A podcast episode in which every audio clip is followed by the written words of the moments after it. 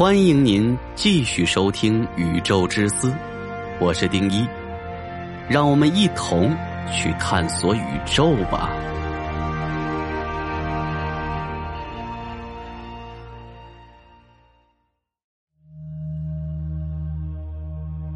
巴拿马的猴类已经进入石器时代，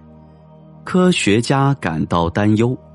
他们会变成新型的人类吗？进化一直以来都是科学界感兴趣的一个话题。达尔文的进化论中解释了生物世代与世代之间演化变异的现象。可以从原始简单生物演化成为复杂有智慧的物种。于是，有很多科学家就认为，人类是由猿类演化而来的。在二零零四年，巴拿马的一座小岛上，一群白面卷尾猴受到了科学家们的关注，因为这些猴子竟然可以使用石器，这一点让科学家们很惊讶。这。是怎么回事呢？众所周知，人类的共同祖先是原始时期的猿类。经过科学家们研究发现，他们和人类的基因重合度达到了百分之九十六，也可以理解为人类是由动物进化而来的。但是现在的我们从猿类到人类的演化，并不是一蹴而就的，中间经过无数岁月。以及自然选择等环境影响，才演化成现如今的人类。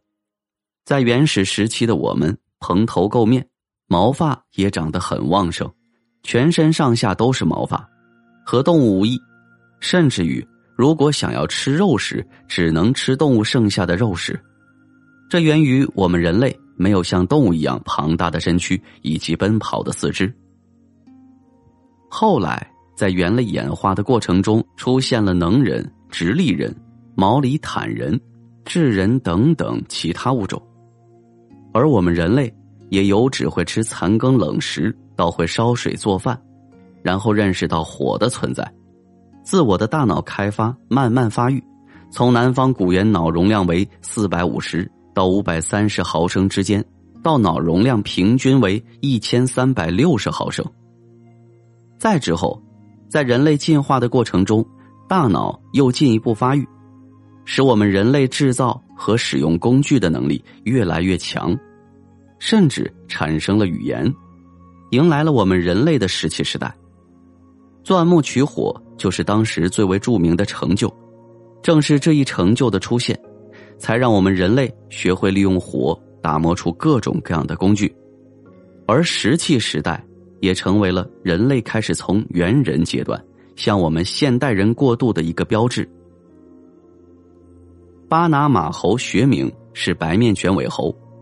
这种猴子身材比较娇小，行动敏捷迅速，视觉敏锐，有长长而又灵活的尾巴，可以在树林中非常快速的穿梭。众所周知，使用工具的能力是人类区别于其他动物最显著的一个特征。在二零一七年，德国生态学家发现，在巴拿马一座偏僻的岛屿上，岛上的小白卷尾猴已经可以使用工具来获取果实。于是，就对这些猴子进行了一年的研究观察。观察结果发现，这些巴拿马猴目前已经会使用石头砸开椰子、蜗牛和螃蟹等食物，还能制造一些比较简单的石器。用尖锐的石头当武器切割东西，并且他们还会将这些石头收藏起来，以备下次使用。不仅如此，巴拿马猴还有一个成熟的社会群体，一般群体中包含二十个左右的个体，以雌性为尊，可以说是母系社会，还能够模仿人类的生活方式，甚至可以运用到实际生活中，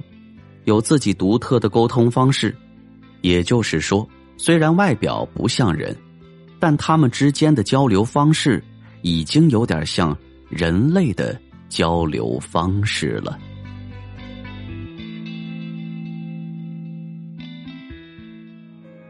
每天一期听得不过瘾的小伙伴们注意了，直接在喜马拉雅搜索“宇宙之思快更版”，或者点击进入主播个人主页，都可以找到。VIP 会员即可免费畅听，每天至少更新三期。恳请小伙伴们给予一些支持与鼓励，感谢。